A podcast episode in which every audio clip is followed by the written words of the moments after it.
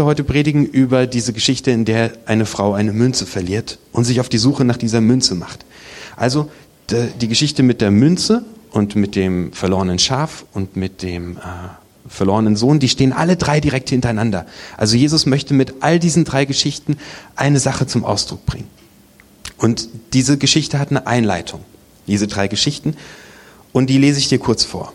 Also wir reisen zurück in der Zeit, in eine Zeit vor 2000 Jahren, und da steht Jesus und um ihn herum sind jede Menge Menschen. Und es passiert Folgendes. Lukas Kapitel 15. Alle Zolleinnehmer und andere Menschen, die ein Leben voller Schuld führten, kamen zu Jesus, um ihm zuzuhören. Die Pharisäer und Schriftgelehrten ärgerten sich darüber. Sie sagten, mit solchen Menschen gibt er sich ab und isst sogar mit ihnen. Da erzählte ihnen Jesus diese Geschichten. Okay. Es gibt zwei Sorten von Zuhörern. Das eine sind die äh, Menschen, die, deren Leben voller Schuld ist. Die haben Jobs wie Zolleinnehmer. Das ist gesellschaftlich überhaupt nicht anerkannt. Und es gibt die Pharisäer und die Schriftgelehrten auf der anderen Seite. Jetzt musst du verstehen, damals war das so, die Menschen waren eingeteilt in diesem religiösen System in Sünder, Menschen, mit denen man sich nicht abgibt, und Heilige, Schriftgelehrte, gute, fromme Menschen, die alles richtig machten. Und Sünder konntest du alleine aufgrund deines Berufes werden. Also wenn du zum Beispiel ein Zolleinnehmer warst oder du warst eine Hure oder du hast mit Geld gehandelt, dann warst du von deiner gesamten Identität her einfach ein Sünder. Und auf der anderen Seite stehen die Pharisäer, die Schriftgelehrten, die frommen Leuten. Die würden jetzt mit denen niemals zusammen gesehen werden wollen. Also wenn so ein Sünder auf der Straße entlangkommt, dann machen die erstmal so einen ganz großen Bogen, weil das ist nämlich ansteckend. Wenn die dem die Hand geben würden, wären sie selbst angesteckt. Die würden im Leben nicht auf die Idee kommen, mit so jemandem zu essen. Niemals. Auf gar keinen Fall. Mit solchen Menschen gibt man sich nicht ab. Jetzt passiert aber Folgendes. Jesus ist mit diesen Menschen, die so unfromm sind. Und darüber regen die sich richtig auf. Jesus ist Gott selbst. In Jesus wurde Gott Mensch und ging über diese Erde. Und Gott selbst ist mit solchen Typen wie dir und mit mir Mittag.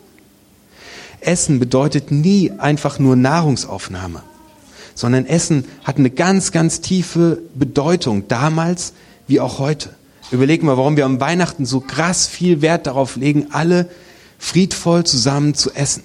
Es geht gar nicht nur um das Essen, es geht um die Gemeinschaft. Mit dem Essen kommt zum Ausdruck, hier gibt es eine ganz enge menschliche Verbundenheit. Hier gehören Leute zusammen. Hier ist Freundschaft, Bruderschaft und Liebe. Stell dir das mal vor. Gott selbst lädt dich zum Essen ein und sagt damit, ich bin dein Freund. Miteinander essen, Tischgemeinschaft steht auch, du stehst unter meinem Schutz. Tischgemeinschaft wird auch damals als ein Ritual der Versöhnung gefeiert. Wenn zwei Menschen dicken Streit miteinander hatten, dann war das Ritual der Versöhnung. Man aß miteinander. Nimm Platz.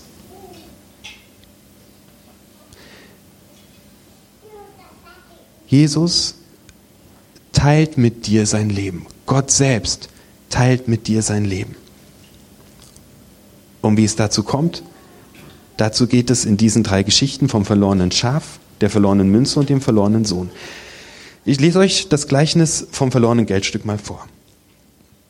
Oder stellt euch vor, eine Frau besitzt zehn Silbermünzen. Wenn sie eine davon verliert, wird sie da nicht eine Öllampe anzünden, das Haus fegen und in allen Ecken suchen, bis sie das Geldstück findet? Und wenn sie es gefunden hat, ruft sie ihre Freundinnen und Nachbarinnen zusammen und sagt, freut euch mit mir, ich habe die Silbermünze wiedergefunden, die ich verloren hatte. Das sage ich euch. Genauso freuen sich die Engel Gottes über einen mit Schuld beladenen Menschen, der sein Leben ändert. Ich habe neulich meinen Schlüssel verloren. Und ich habe nicht irgendeinen Schlüssel verloren, sondern ich habe den Schlüssel hier vom Tick verloren. Und den haben wir schon seit sieben Jahren. Und der ging noch nie verloren. Und das kostet richtig, richtig, richtig, richtig viel Geld, wenn er weg ist. Denn das ist eine Schließanlage. Und der war weg. Der war weg. Kennst du das, wenn du was richtig verzweifelt suchst? Du weißt genau, wie das Ding aussieht. Du hast manchmal noch ein Bild vor Augen, wie der irgendwo lag in deinem inneren Auge, aber der ist nicht da. Und du suchst überall. Du stellst das komplette Haus auf den Kopf. Und wenn du das komplette Haus auf den Kopf gestellt hast, dann fragst du bei deinen Freunden nach, hat jemand einen Schlüssel gesehen? Hat irgendjemand den Schlüssel gesehen? Der war weg. Der war eine Woche weg. Der war zwei Wochen weg. Ich musste morgens vor dem Gottesdienst bei der ehemaligen Intendantin vorbeifahren und mir einen Schlüssel ausborgen. Und das war mega peinlich zu sagen, der Schlüssel ist weg, weil der Schlüssel ist weg. Der war weg. Den Steve gebeten, sein gesamtes Haus zu durchsuchen. Und der Steve hat sein ganzes Haus durchsucht. Und alle, die schon mal den Schlüssel in der Hand hatten, den hat ja jeden Sonntag ein anderer. Und der ging nie verloren. Jetzt habe ich den und er ist weg und ich bin der Pastor. Scheiße. Das Ding war einfach weg. Acht Wochen lang war der Schlüssel weg. Ich komme zu mir nach Hause, ich stehe an der Haustür, steck meinen Schlüssel bei mir zu Hause in der Haustür ins Schloss und der passt nicht. Ich drück noch er passt nicht. Ich denke so, oh, schon wieder dieser blöde Schlüssel, von dem keiner weiß, wohin der passt. Der sieht genauso aus wie mein Haustürschlüssel und ich drehe ihn weg und nehme den anderen Schlüssel und schließe meine Haustür offen, war drin. Meine Frau hat mich beobachtet und fragt, was machst du da eigentlich? Ich sag so, ich habe so einen blöden Schlüssel am Schlüsselbund. Er sieht aus wie unser Haustürschlüssel, aber der passt nirgends. Meine Frau guckt mich an und sagt, möchtest du vielleicht am Sonntag mal probieren, ob er am Tick passt? Er passte. Er war die ganze Zeit da. Ich habe acht Wochen lang einen Schlüssel gesucht, der die komplette Zeit über in meiner Hosentasche war.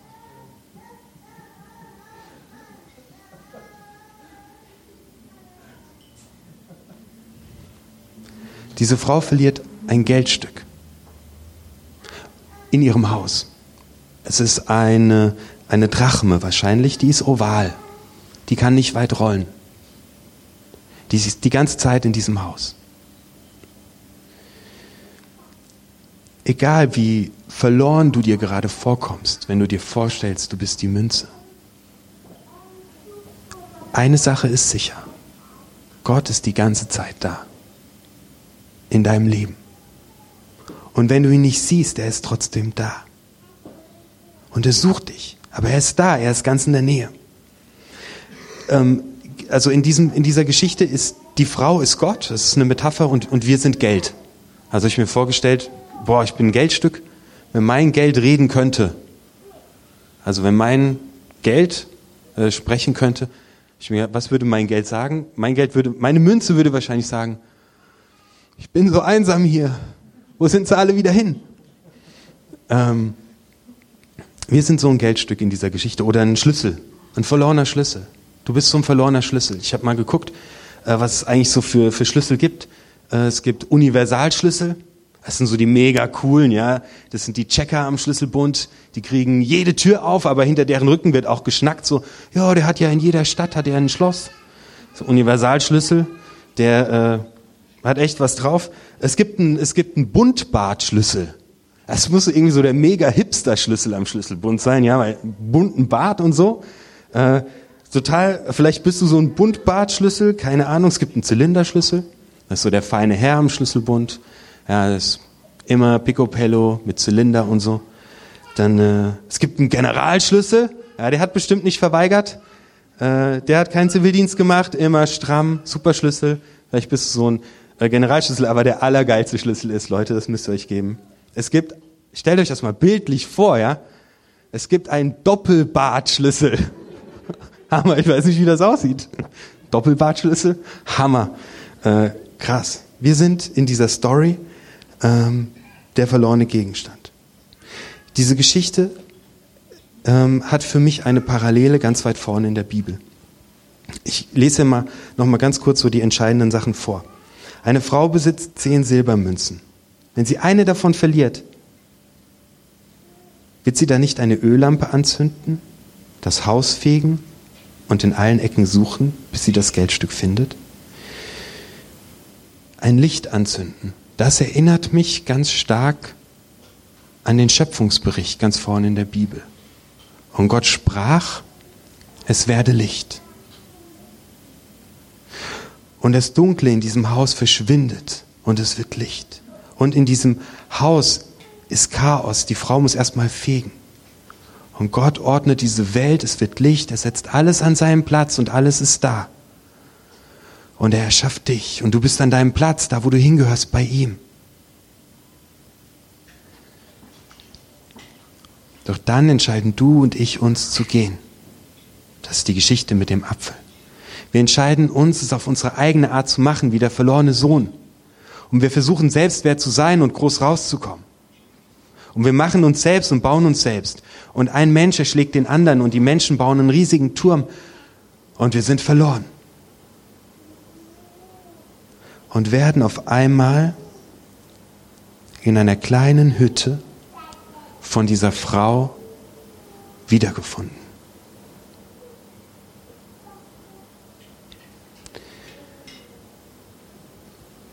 Die fegt den ganzen Schmutz beiseite. Wenn du denkst, dass du so viel Mist gebaut hast und wenn deine Biografie so zerrissen ist und wenn du lauter Flecken auf deinen Klamotten hast und in deinem Leben das brutale Chaos herrscht, es hindert Gott nicht dran, eine Freundschaft mit dir anzufangen und dich zu finden. Er fegt das einfach weg. Das Coole ist,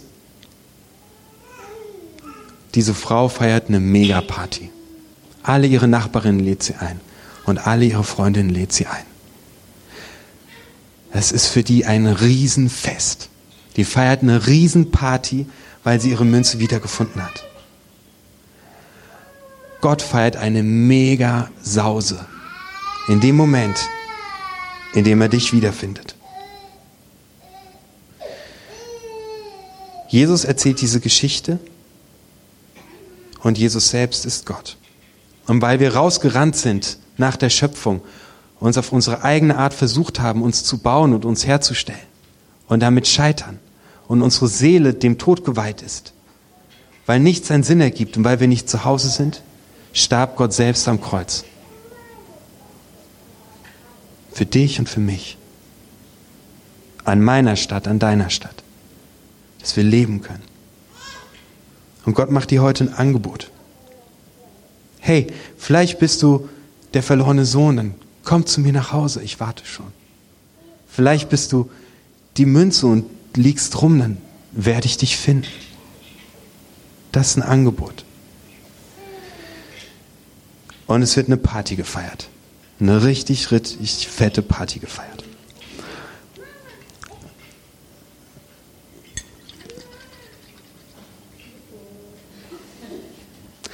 Ich kenne jemanden, der heißt Felix, der gehört hier zu dieser Gemeinde. Und ich kenne ganz wenig Menschen, die so begeistert sein können.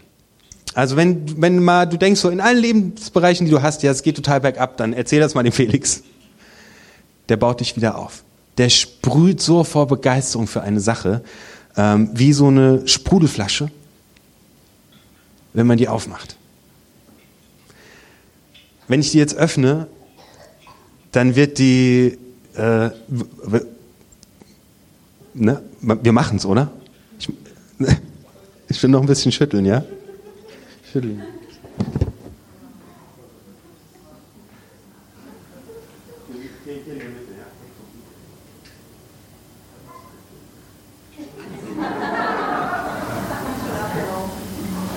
Ist schon, ich glaube, jetzt zählt ihr frei. Ich brauche nicht, man zählt mal auf drei Leute. Drei.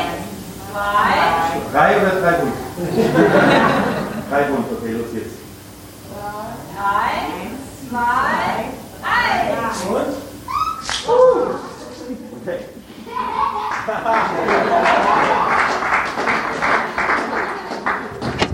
Hey Leute, für mich ist das das Allergroßartigste auf der Welt, dass es einen Tag gab, an dem Gott mich gefunden hat. Und dieser Tag hat in meinem Leben komplett alles verändert. Bis zu diesem Tag rannte ich durch mein Leben und hatte keine Ahnung, wohin es geht. Und ich habe einen mega schweren Rucksack auf meiner Schulter getragen.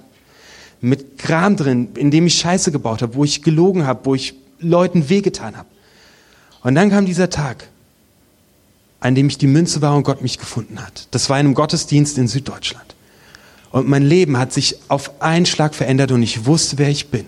Ich bin ein geliebtes Kind von Gott.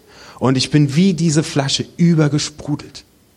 Und ich habe eine Party gefeiert. Ich bin zu allen meinen Freunden. Ich habe wirklich an der Tür geklingelt und gesagt, Leute, ich habe was erlebt. Wie geil ist das denn? Die haben mich für komplett bekloppt erklärt. Aber jeder, der das erlebt hat, der ist wie so eine Flasche, die komplett überschäumt, die hochspritzt, weil sie es gar nicht mehr aushalten kann, davon zu erzählen. Und das ist, ich habe zwei Einladungen heute in dieser Predigt. Die eine Einladung ist die, ähm,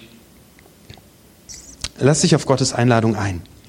Dann kannst du, ähm, dann kannst du hier, ihr habt runde Zettel auf euren Tischen liegen, dann kannst du deinen Namen draufschreiben und während gleich die Musik losgeht, kannst du deinen Namen einfach vorne ans Kreuz legen. Du kannst aber auch ähm, den Namen eines Freundes auf diesen Zettel schreiben. Jemand, für den du diese Woche betest und dem du voller Begeisterung erzählen willst, wie Gott dein Leben verändert hat.